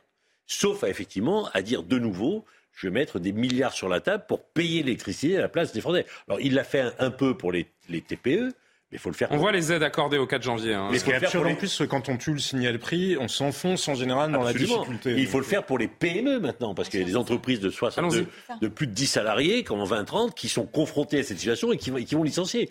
Donc là, effectivement, le gouvernement est dans parce une Parce que pour l'instant, pour qu'on comprenne bien, ce sont seulement les entreprises de moins de 10 salariés. TPE, de, les, donc les entreprises de moins de 10 salariés qui peuvent et profiter le donc, toujours dans de, les cette détails, liste de, de, cette liste de mesures, le plafonnement, la résiliation des contrats, les guichets pour les aides spécifiques, l'étalement des factures et le report des charges, mais la vérité, c'est que toutes les structures n'ont pas cette marge de manœuvre. Ah bah et vous avez, des, des, et vous avez des des PME, artisans qui ont plus de 10 salariés et qui ne profitent pas. Julien, vous avez aussi, vous avez aussi parce que c'est structuré comme Comment ça. Dans le monde, vous avez aussi parce que c'est structuré souvent comme ça dans le monde du commerce, des gens qui ont deux boulangeries ou trois boulangeries, bien chacune bien séparément. Bien sûr. Elles pourraient répondre aux critères, mais on leur répond non parce que précisément. Donc de toute façon, ce mécanisme n'a aucun sens. Le sujet, c'est la formation des prix. Vous avez des structures qui n'ont aucune marge de manœuvre à travers ces aides, ce que je disais. C'est pour ça, d'abord parce qu'on le voyait encore aujourd'hui, c'est-à-dire que certains doivent attendre 2-3 mois, donc payer, continuer à payer leurs factures avant de, de, de résilier, de changer de. Et qui sont multipliés par 3, 4, 5. C'est un vrai problème. Mais c'est pour ça que le gouvernement doit vraiment répondre à cette détresse, à ces arrois, parce que là, on ne parle pas de quelques centaines d'euros, on parle de multiplication x 10 pour les factures d'électricité pour certains même parfois plus. Et donc d'abord, il y a un risque de contagion à d'autres métiers. On l'a déjà dit, les bouchers, les charcutiers, même problème, même combat, même zone grise. Tous les artisans la première qui sont chose, d'une manière générale énergivores. Surtout très énergivores. Deuxième ceux chose, qui avaient quitté EDF, la base, pris des contrats. Si Jean-Sébastien, franchement, je te coupe pas. Euh, deuxième chose, la base, euh, malheureusement, la Confédération des boulangers-pâtissiers est, est, dépassée pardon, par sa base. On l'a vu. C'est pas eux qui ont appelé aujourd'hui à la manifestation. C'est pas du tout. C'était le collectif pour la survie non, de la boulangerie et de l'artisanat. C'est pas la non, ce n'est pas la fédération. C'est très intéressant. Ça rappelle bien d'autres mouvements, les contrôleurs SNCF. Les... Donc, si vous voulez, ça montre quand même qu'il y a un vrai effet euh, boule de neige la majorité qui est là, et donc il faut que le gouvernement aussi l'entende. Et puis dernière chose, je disais avec intérêt, je voyais que le, le, il y a eu un rapport là qui a été remis cette semaine, la CRE, la Commission de régulation de l'énergie. La CRE? Ouais, la Creux, qui expliquait qu'en fait, elle, elle demande au gouvernement, figurez-vous, près de 100% d'augmentation de, des tarifs de l'électricité.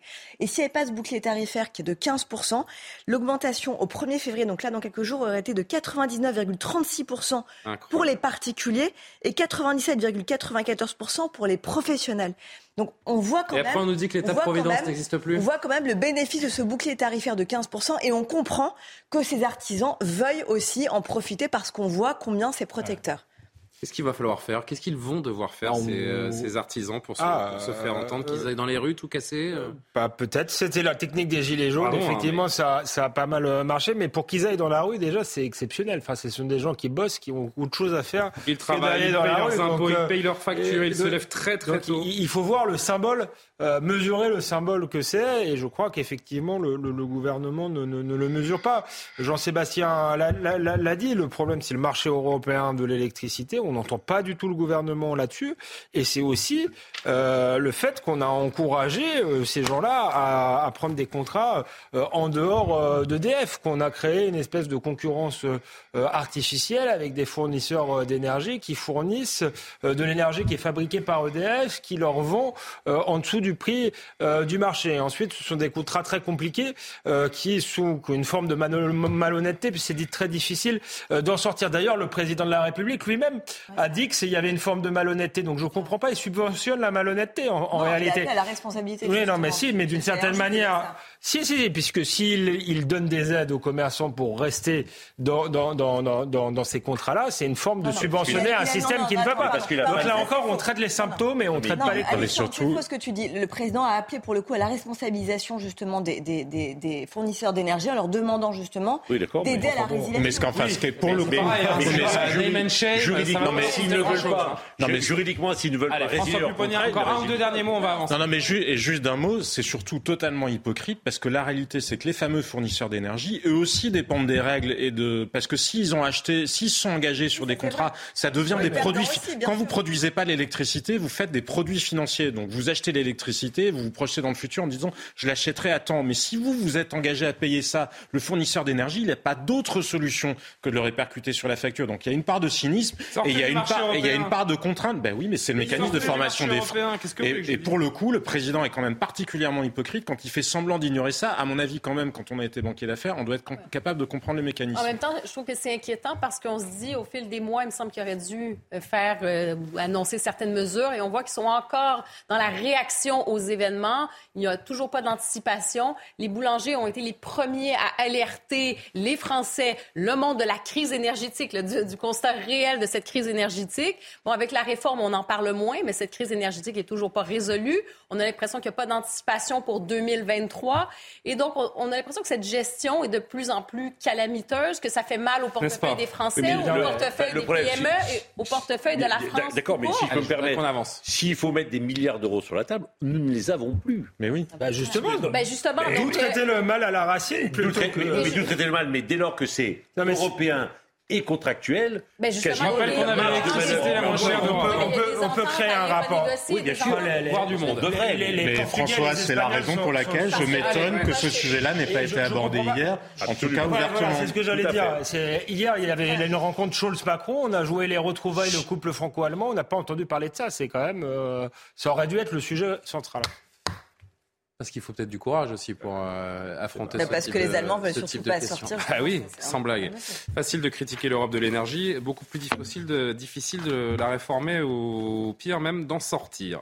Il nous reste une grosse dizaine de minutes dans ce soir à faux et un, un sujet qui n'a absolument rien à voir mais qui est, euh, qui est passionnant et que je voulais vous soumettre euh, ce soir.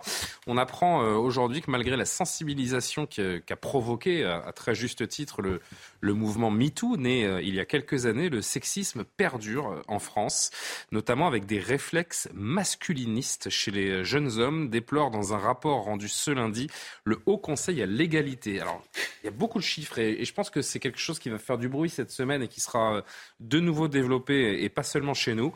Euh, deux exemples que je voulais vous, vous soumettre. Selon le barème, par exemple, 20% des 25-34 ans, je ne parle pas des fameux boomers hein, ou des, des personnes plus âgées, les 25-34 ans considèrent que pour être respecté en tant qu'homme dans la société, il faut vanter ses exploits sexuels auprès de, de ses amis, contre 8% en, en moyenne. Pire, un deuxième chiffre que je vous soumets, 23% des 25-34 ans, donc toujours, estiment qu'il faut parfois être violent pour se faire respecter, alors que là encore, la moyenne est de 11%. Le sexisme ne recule pas en France, bien au contraire. Certaines de ces manifestations les plus violentes s'aggravent et les jeunes générations sont les plus touchées, écrit encore ce Haut Conseil à l'égalité. Il y a encore du travail. Pourquoi est-ce que ça vous fait sourire euh, Non, mais parce que vous voyez bien que la formule- la formule téléspectateurs, à la vérité, avant de commencer l'émission, je vous ai un petit peu fait le tour des, des sujets qu'on allait évoquer et vous m'avez dit ce, ce rapport du, du Haut Conseil de l'égalité, moi je le contexte, je le conteste, il ne veut rien dire. Pourquoi? Je conteste pas qu'il puisse y avoir du sexisme bien sûr. dans le pays. Je vous dis juste que se fonder là-dessus, là, ce que vous voyez écrit à l'écran pour dire qu'il y a du sexisme, c'est totalement idiot. Parce que cette phrase-là, vous pouvez soit le dire en le justifiant, en considérant ou en considérant qu'il est souhaitable d'eux, ou alors simplement en constatant une contrainte. Il y a un autre item dans l'enquête qui est publié où on dit ah, il y a 7 hommes sur 10 qui considèrent qu'il est abusif de dire que tous les hommes seraient sexistes. Ils disent comme le sexisme est systématique, ça veut donc dire que les hommes qui disent ça, ils sont eux-mêmes sexistes. Vous voyez le raisonnement c'est un raisonnement circulaire. C'est-à-dire, il vous si dit, c'est moi. si vous, Si c'est-à-dire, mais Julien, si il, dit, il y a 7 hommes sur, Pourtant, je suis concentré, hein, je vous il y a jure. 7 hommes sur 10 qui disent qu'il est abusif de considérer que tous les hommes seraient sexistes. Très bien.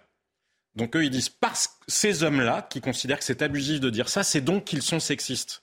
Parce qu'ils devraient être conscients qu'il y a du sexisme. Ah oui, d'accord, d'accord. Donc vous voyez le raisonnement circulaire de- et Mais- tout Pourquoi est comme ça. avec ce Tout- raisonnement qu'a tout été fait ce, ce Mais oui, tout est comme ça dans le rapport. Mais ce rapport-là, je vais vous dire, parce que pour le coup, on cherche de l'argent, il y en a marre de ces autorités dans tous les sens, etc. dont la seule justification pour chacun son Non, mais. Tatiana, Tatiana, pardon. qui reprend derrière. Non, mais je veux juste aller au bout. Pardon, mais si ce genre d'organisme-là avait servi à faire avancer une cause ou une Parce autre, je pense que nous serions au courant. Mais évidemment que c'est financé. Et vous voyez bien l'absurdité du truc. C'est que pour continuer à justifier les budgets, pour continuer à justifier les, les, les émoluments, eh ben précisément, ils doivent continuer à dire que le problème existe. Alors encore une fois, moi je vous dis pas qu'il n'y a pas de Parce problème de y a sexisme. de la crie au complot, il y a qu'un pas, quoi. Mais, mais si vous pensez qu'un observatoire de ce genre-là gérera le sexisme, on pourra être là l'année prochaine. Le gérer, on mais- pourra Non, tripler mais son budget, quadrupler son budget, décupler Alors. son budget. Il y aura exactement les mêmes Ok, problèmes dans la On société. vous a entendu. Jean-Sébastien. Karim Abric. Ben, moi, ce qui me choque, c'est pas euh, sur la méthode ou des questions. Moi, c'est un chiffre qui m'a choqué. C'est le 37 des Françaises qui disent avoir vécu une situation de non-consentement. Oui, aussi, Situation oui. de non-consentement, je je suis désolée, Aussi. on parle notamment rapport sexuel sous la contrainte. Ça, ça s'appelle viol, agression sexuelle. Ça, c'est une femme sur trois. Et ça, ça va avec les chiffres qu'on entend euh, souvent sur la question des violences sexuelles. Donc, on parle du sexisme, mais c'est aussi de, sur ces questions de violences sexuelles où on voit que c'est encore très présent. Et malheureusement, j'ai l'impression que malgré les conversations qu'on peut avoir, malgré le MeToo, malgré, on se dit, ben, Moi, ce qui me, dans l'éducation, dans ce qu'on c'est apprend, vraiment la tranche d'âge, les 25-34 ans. C'est là que les chiffres sont les plus, euh, sont les plus effarants. mais on se dit à quoi de ça prime sert? abord, À on a un a priori, on se dit bon, euh, c'est les soixantenaires, les, boomers, étonné, comme on dit, qui restent un peu réactionnaires, dans une vision un peu Non, rétrograde je suis pas des relations hommes-femmes. Là, c'est les 25-34 ans qui sont je- la cible de ce. Mais sur la Et les violence, boomers. Daniel Cohn-Bendit. Hein. Les boomers, c'est pas des gens qui ont grandi au 19e sur, siècle. sur- sur la violence, bien, ouais. sur la violence, il faut savoir qu'on a une génération qui a 25-30 ans qui depuis 20 ans subit les agressions, le racket, la violence. Et donc, pour, ils ont vécu avec ça. Et pour se déf... ils disent, bah, pour exister, il faut, se... faut se battre. On est dans une Bah société de plus en plus violente. Quel est le rapport avec le sexisme voilà, C'est euh, là non, aussi l'ambiguïté de la question. Mais là, quoi. je, commentais, Non, mais je commentais. question, euh, Après, sur le, le, le fait qu'effectivement, les jeunes ont besoin d'exister, y compris par rapport à leur, leur euh, capacité sexuelle, on, on a formé cette jeunesse, cette jeunesse-là aussi. Et effectivement, on peut se poser la question. Regardez le porno. hein. Ben voilà, Ah, mais ils c'est ont accès, toute façon, non, mais ils ont et- accès au porno. Et c'est expliqué dans le rapport. Et on va, et on va en parler tout de suite.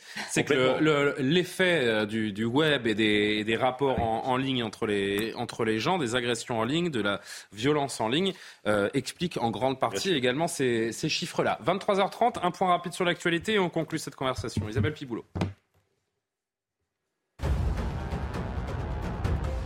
Chose promise, chose due à Lens, le PSG n'a pas tremblé face à l'US Pays de Cassel. Les Parisiens se sont imposés 7-0. Ils défieront l'Olympique de Marseille en huitième de finale de Coupe de France au Vélodrome dans deux semaines.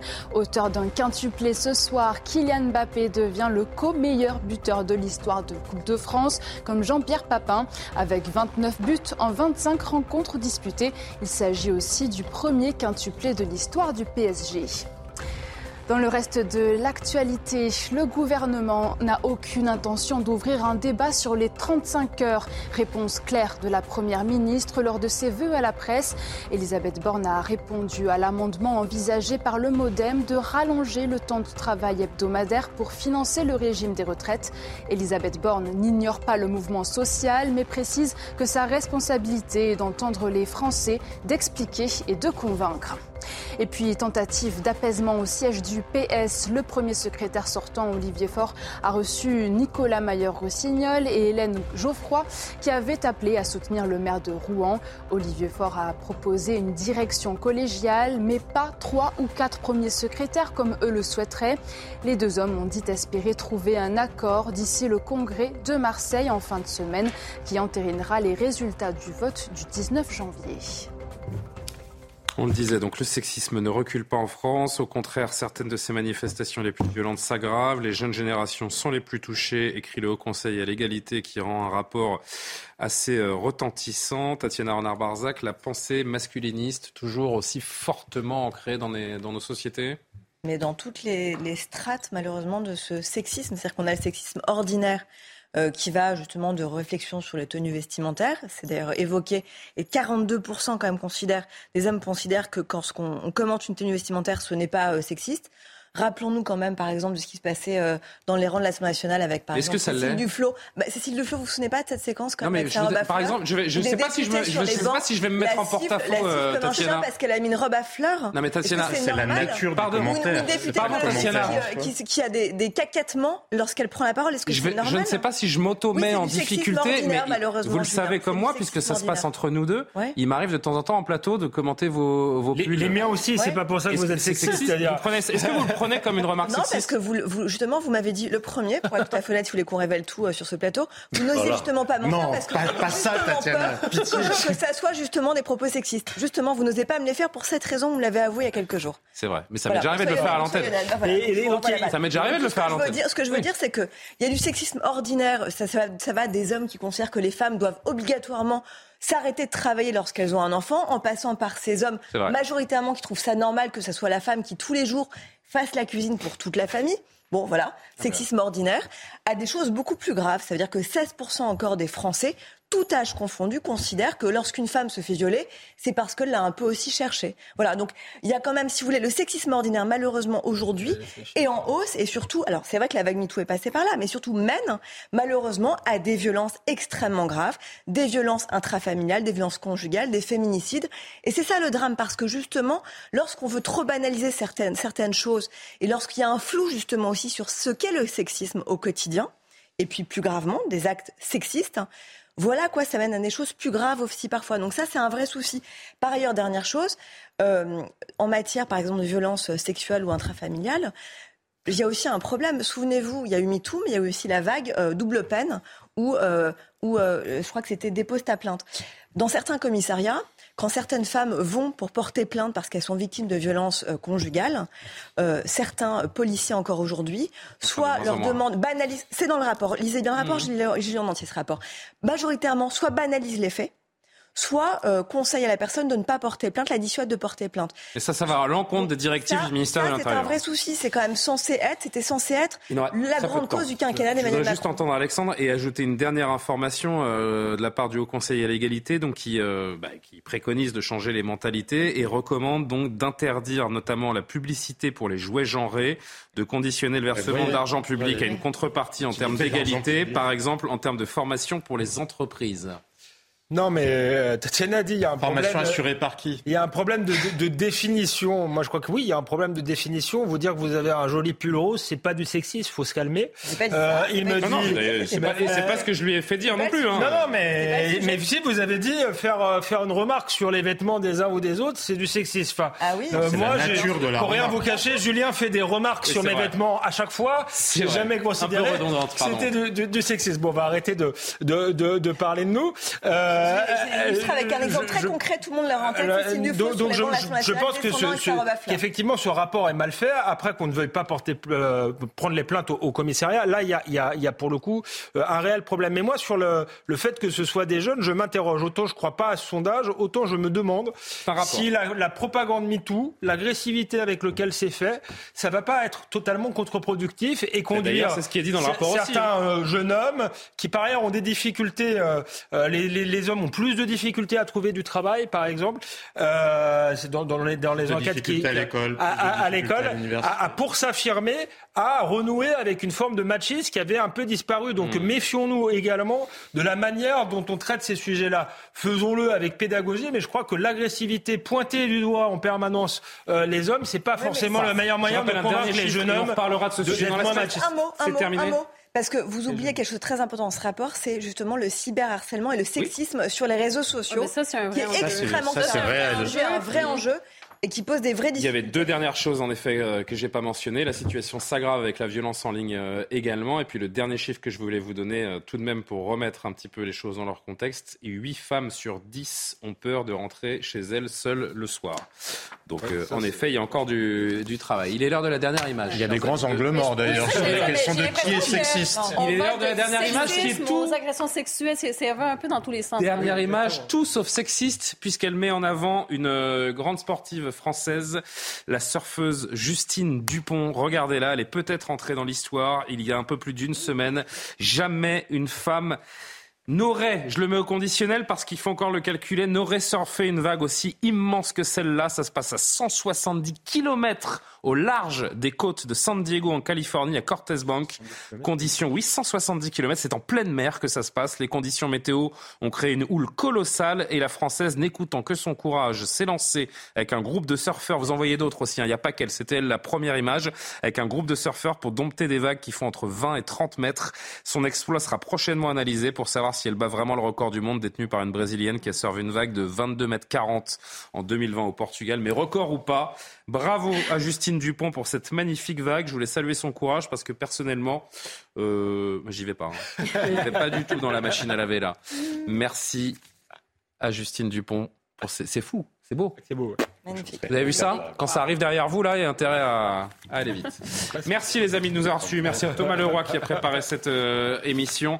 À suivre euh, l'heure des livres, l'édition de la nuit avec Olivier de Kerrenfleck. J'aurai le plaisir de vous retrouver demain pour Soir Info. Bonne nuit.